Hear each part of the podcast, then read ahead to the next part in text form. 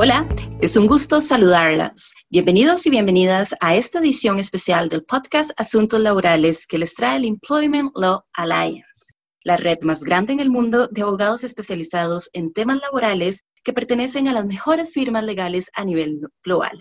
Mi nombre es Alexandra Aguilar y los acompaño desde San José, Costa Rica, como su anfitriona el día de hoy. Como muchos de ustedes ya conocen, en las últimas semanas hemos desarrollado temas relativos a la pandemia mediante podcast con nuestros abogados expertos en cada jurisdicción alrededor del mundo. Y también hemos generado publicaciones sobre COVID-19 que se encuentran disponibles en el website ela.lo. En el programa de hoy tenemos la oportunidad y el gusto de conversar con un gran colega, Enrique Stile, socio de Marval O'Farrell Mayral en Argentina. Sin embargo, antes de saludarlo, le solicitamos que nos disculpen en caso de tener problemas técnicos de audio, ya que estamos trabajando de manera remota en nuestras casas y no así de manera presencial en nuestras oficinas. Ahora sí, para entrar en materia, nos acompaña Enrique Steele el día de hoy. ¿Cómo estás, Enrique? ¿Cómo estás, Alejandra? ¿Todo bien? Todo muy bien, gracias. ¿Cómo va todo por allá en Argentina? Todo excelente. La verdad que, yo personalmente no tengo nada para quejarme, pero bueno, el, país tampoco está en su mejor momento.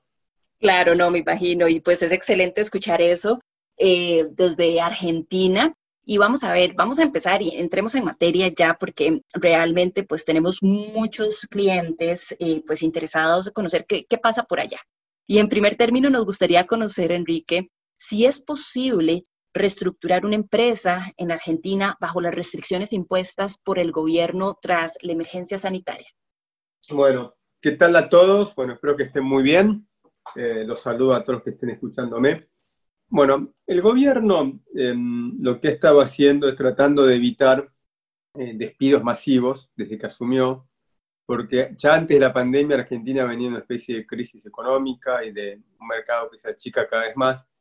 Entonces, apenas asume el gobierno, a los pocos días, duplica el costo de las indemnizaciones.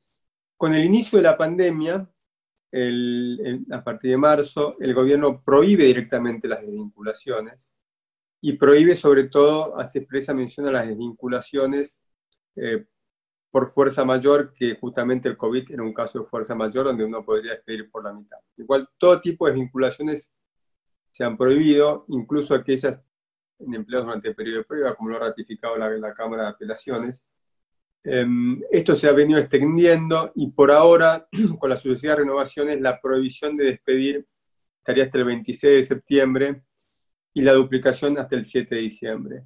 Entendemos que para evitar despidos masivos es muy probable que estas restricciones continúen, se renueven o, cambien, pero de alguna manera va a haber restricciones a los despidos. Dentro de este contexto, lo que las empresas están haciendo es em, negociar acuerdos individuales con los empleados Dichos acuerdos eh, requieren el consentimiento de los empleados, son varios, son legales, pero bueno, para ello hay que ofrecer una compensación económica que el empleado realmente le parezca más interesante de quedarse en la compañía. Lo cual, como mínimo, hay que ofrecer la indemnización doble que está ahora vigente y algún plus más. Si no, difícilmente alguien este, acepte eh, negociar una salida. En paralelo a esto, cuando se necesita hacer reestructuraciones masivas, porque ya las empresas están, empresas con muchos empleados que están complicadas, las empresas de navegación, aeronavegación, las empresas turísticas, los hoteles, las empresas que proveen catering a los aviones, las empresas de espectáculos, las empresas de seguridad aeroportuaria, bueno, empresas que están muy complicadas, eh, necesitan reestructurar en forma inmediata. En esos casos lo que se puede hacer es un plan de retiro voluntario, donde la empresa ofrece un plan de retiro em, en, similares condiciones, donde los empleados pueden aceptarlo o no. Obviamente para que esto funcione también hay que hacer una oferta interesante, que a los empleados les resulte más conveniente aceptarlo o no. Por lo general la gente de mayor antigüedad la acepta, porque bueno, es una oportunidad de cobrar la indemnización doble que va a estar vigente hasta diciembre. Em, hacerse una buena cantidad de plata, pues esa plata, si no sos director o gerente, está exenta de impuestos. Y bueno, puede ser sumas interesantes que mm, la mayoría de los empleados hoy está aceptando, viene un panorama económico complejo muchos aceptan esos montos y bueno, se deciden hacer otras cosas, sabiendo que en algún momento la reestructuración va a venir y que hoy la oferta es buena. eso es lo que están haciendo las empresas eh, para reestructurar a nivel despidos, ¿no? reestructuración de empleados. Em, después, otras opciones que hay para mejorar un poco los costos es el gobierno ha habilitado, ha suspendido algunas cosas, o ha prohibido las suspensiones por fuerza mayor, que antes se pueden hacer sin pagar salario por un, determinado tiempo, y estableció que se puede acordar con el sindicato suspensiones con el pago de una asignación no remunerativa. Esto se tiene que negociar con el sindicato y se necesita una homologación. Pero lo bueno es que las cámaras de, Comercio o la Unión Industrial de Argentina de Empresas, junto con la Unión de, sindicatos, la Confederación General de Trabajadores, han llegado a acuerdos macro para este tipo de situaciones donde las partes han acordado eh, que mucho personal pueda ir a su casa, estar dispensado de prestar servicios, cobrando una asignación no remunerativa del 75% del sueldo. Esto tiene un ahorro importante de caras sociales, no tributa para aguinaldo, ni para vacaciones, ni nada de eso, con lo cual genera un ahorro mayor por ese lado. Se ha estado renovando sucesivamente esto, ahora nuevamente se extendió, y algunos rubros un poco más complicados han negociado em, asignaciones más bajas. Eh, entonces, de esta manera, hay empleados suspendidos cobrar una asignación en su casa y otros empleados que, bueno, que han preferido aceptar los planes de, retiro voluntario o las, o las salidas acordadas. Claro, Enrique, muy, muy importante e interesante lo que nos estás diciendo con respecto a lo que han hecho las compañías específicamente allá en Argentina. Y esto pues nos hace pensar un poco también de lo que está pasando en la región. Hemos visto que en la región se ha pues popularizado de alguna manera y se ha extendido también la aplicación del teletrabajo. Nos gustaría también que nos comentaras, aunado, pues todos estos temas, cambios que se están dando en las, eh, en las compañías y en las organizaciones. Eh, ¿Qué comentarios tienes sobre la nueva ley de teletrabajo en Argentina? Bueno, Argentina ya venía con mucho teletrabajo. Automáticamente con el COVID-19 el gobierno mandó a todo el mundo a su casa a hacer teletrabajo la medida que no sea una actividad esencial, solamente están autorizadas las actividades esenciales, el resto todavía seguimos en cuarentena, estamos trabajando desde nuestras casas, de a poco se van abriendo algunas actividades en forma muy limitada, con protocolo, así que la mayoría de las empresas grandes siguen, en la medida que pueden hacerlo, trabajando en forma remota o en teletrabajo.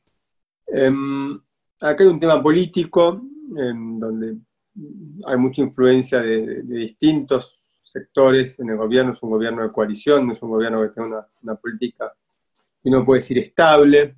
Em, entonces, habría, ha habido mucha interferencia del sindicato y de partidos de izquierda en todo lo que es la regulación de teletrabajo.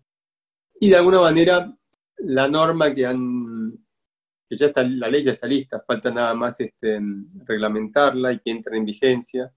Pero la norma para las empresas no ha sido la mejor las normas que, puedan haber. Por ejemplo, está bien toda la regulación del teletrabajo, que es una nueva modalidad, deja de ser un beneficio como era antes para los empleados que dan las compañías y pasa una especie de, derecho o de acuerdo o de nueva modalidad contractual. El, gran problema que estamos todas las empresas de alguna manera eh, emitiendo opinión, y enviando al gobierno y tratando de ver si se puede solucionar, es que la ley establece que los empleados en cualquier momento pueden pedir al empleador volver a la oficina y el empleador está obligado a darle un lugar y un espacio. Esto en el mundo que se viene, que es un mundo probablemente eh, con una economía que no esté creciendo tanto, donde muchas empresas devuelvan espacios de alquiler, devuelvan oficinas, que ya está pasando, eh, va a ser muy difícil tener un espacio vacío esperando que alguien quiera volver. Este, con lo cual vemos que cuando alguien se quiere ir o quiere ser despedido, en vez de renunciar y probablemente pida volver a la oficina y si no hay lugar se considere despedido. Em, consideramos que esta parte de la norma no es de las mejores. Y después hay todo un la reglamentación también que establece que, que la empresa tiene que abonar los mayores costos, que no está claro cuáles son, porque cuando los mayores costos pueden ser mayores costos de luz, pueden ser mayores costos de, no sé, de gas por calentación, no, no se sabe, queda muy elíptica la reacción y la verdad que no, no, no está buena este, en ese sentido. El resto de la norma, la verdad que no está mal, eh, es normal, regula todo, eh, da el derecho a la desconexión digital, establece que algunas personas tienen derecho a acordar distintos horarios, aquellas que tienen eh, hijos en, en, la escuela, que, están, que tienen cuidado de mayores. Em, sin perjuicio de ello, la ley está bastante controvertida en el mercado y, si ven todos los anuncios, o sea, no, no, ha sido bien aceptada por las empresas. ¿no? Eh, hay mucha injerencia del sindicato, por ejemplo, los empleados que teletrabajan también pueden, eh, o, pueden votar y ser parte de un establecimiento, o, suman para los votos para un determinado establecimiento del cual deberían ser partes, para la cantidad de personas siempre determina la elección de delegados y la cantidad. Em, vemos ahí que hay bastantes, no, es de las mejores normas que, se han dictado y las empresas no han eh, reaccionado favorablemente a esta normativa. Y con todo esto que nos estás comentando, Enrique, nos gustaría también saber, y porque va de la mano también, cómo está operando la justicia laboral y el Ministerio de Trabajo eh, con respecto a todos los temas, obviamente laborales, y específicamente con esta celebración de acuerdos en caso de que se presente algún tipo de reclamo el Ministerio de Trabajo, la verdad, está funcionando muy bien, está funcionando online. Todas las audiencias conciliatorias son vía Zoom em, o vía plataforma. Se están realizando audiencias, no, no, no está habiendo problemas. Lo que sí está frenado y totalmente parada es la justicia, desde que empezó la cuarentena en marzo. Eh, es un tema, pues se están demorando las causas. Recién ahora está empezando a abrir muy de a cuentagotas. Eh, no, la verdad que no, no, no, hay mucha conformidad en la gente por cómo está funcionando. Esto va a hacer que los juicios laborales se extiendan mucho más en el tiempo. Eh, pero el Ministerio de Trabajo sí está funcionando bien. Los acuerdos con los sindicatos se están pudiendo realizar. Y em, muchos acuerdos individuales de extinción o de plan de retiro voluntario también se están instrumentando con escribanos, ¿no? Un escribano público, un notario que da fe que, el empleado consciente. La verdad que los, acuerdos de, por mutuo acuerdo son muy parecidos a una renuncia. Lo que hay que garantizar es que el empleado esté expresando su, libre consentimiento, que haya entendido el acuerdo. Por eso se hacen ante escribano mediante escritura pública, donde el empleado manifiesta que lo leyó, que es libre, y se, se lo lee ahí enfrente a él puede tener recomendablemente patrocinio letrado en, esa reunión. Y, bueno, de esa manera se están instrumentando y está funcionando la, justicia y los procesos. ¿no? La, justicia, la verdad que lamentablemente para nosotros como, ciudadanos no, no, está, está, frenada desde marzo. ¿no? Claro, no, muy, muy importante lo que nos comentas y específicamente al entender ahora cómo se está manejando la justicia laboral allá en la Argentina y también cómo se está administrando y cómo está trabajando el Ministerio de Trabajo, nos lleva a pensar y a preguntarnos si de alguna u otra manera también el gobierno les está brindando algún tipo de ayuda a las compañías allá en, tu país. Sí, eso sí, sin duda, hay, hay mucha ayuda a las empresas eh, en el sentido de pago de salarios el gobierno está, dando, um, está pagando parte de los salarios, o, la totalidad en muchos casos, de los empleados que están, están incluso trabajando. Tiene, a medida que ha pasado el tiempo, este pago ha tenido mayores restricciones y, cada vez más, con lo cual para las empresas grandes no termina siendo atractivo esto, porque no se pueden aumentar los salarios a los directores, no se pueden comprar divisas extranjeras, no se pueden transferir dividendos por dos ejercicios, entonces como que realmente esto está siendo hoy utilizado más por las pequeñas empresas, los restaurantes, los, las pequeñas em, actividades, no por las grandes empresas, por todas las restricciones que genera. Muchos de ellos han devuelto la plata y em, aquellas empresas que están realmente complicadas y que no ven un futuro bueno en los próximos dos años también lo están aceptando, empresas internacionales, eh, principalmente, no sé, me imagino decir algunas del rubro petrolero que está tan, tan golpeado con el precio del, del petróleo cada vez más bajo y, costos laborales tan altos de Argentina. Hay también algunas prórrogas del mm, el pago de cargas sociales y después hay muchos incentivos de, préstamos a tasas muy bajas para pago de salarios, para reinicio de actividades, este, con lo cual para las pequeñas empresas hay apoyo. El tema que todavía estamos en cuarentena, em, probablemente como estamos en invierno, eh, ya hace frío y cada vez hay más casos, esto sigue extendiéndose por, unos meses más. Y bueno, muchas empresas necesitan de esa ayuda para, para, sobrevivir, ¿no? Y mantenerse. Y después el gobierno está también dando em, sumas a la gente que, está sin trabajo para mantener de alguna manera el, entramado social. Esto sin duda está generando un montón de, de emisión monetaria que, bueno, probablemente las consecuencias sean una, mayor inflación y una mayor desvalorización de la moneda que, bueno, probablemente generen eh, algunos problemas económicos cuando se libere la, cuarentena. Y tomando todo esto que comentas y, y, realmente nos has actualizado con temas muy valiosos para todos nosotros y ciertamente para todos nuestros clientes, nos gustaría también conocer finalmente, ¿qué papel juega el sindicato en estos momentos en Argentina con todo lo que nos estás comentando?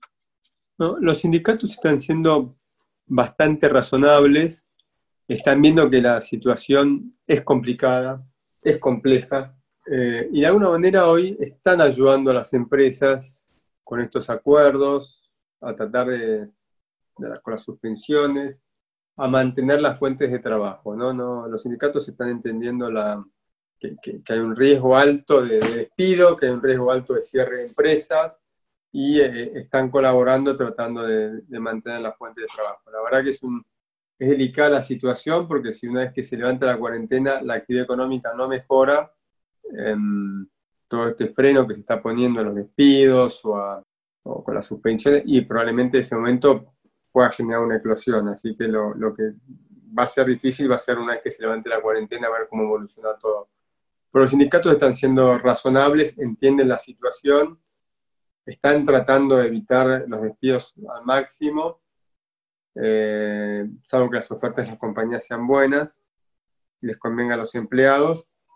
Em, no están haciendo paros, ni piquetes, ni huelgas y, bueno, están entendiendo la situación. Va a depender de la, situación económica, que es muy delicada, a ver cómo, cómo, cómo evoluciona pues que bueno, Enrique, que por lo menos en la Argentina eh, los sindicatos, pues de alguna u otra manera están siendo razonables con todo este tema. De hecho, Enrico, te agradecemos mucho por compartir todos estos temas de actualidad y de relevancia específicamente y como siempre es un gusto conversar contigo. Al contrario, Alejandra, un placer y bueno, un saludo a todos y bueno, espero que estén todos muy bien y, que bueno, que en algún momento ya se, se solucionen todos estos problemas que están viviendo la región y el mundo, ¿no? Que creo que no, somos los únicos que estamos así tan, tan complicados. Muchas gracias, Enrique. Y para quienes nos escuchan, si desean contactar a Enrique Stile de Marval o Farrell Mairal o alguno otro de nuestros abogados alrededor del mundo, por favor ingresar al sitio web ela.lo y accesen al widget de buscador de abogados. Además, haga clic en el cuadro desplegable donde se pueden inscribir para recibir invitaciones para nuestros próximos webinars y podrán descargar los documentos y contenidos de la biblioteca virtual de ELA o accesar al exclusivo Global Employer Handbook que contiene información laboral de todo el mundo. Han estado escuchando Asuntos Laborales, un podcast de Employment Law Alliance, la red más grande en el mundo de abogados especializados en temas laborales que pertenecen a las mejores firmas legales a nivel global. Soy Alexandra Aguilar. Muchas gracias por escucharnos el día de hoy. Hasta luego.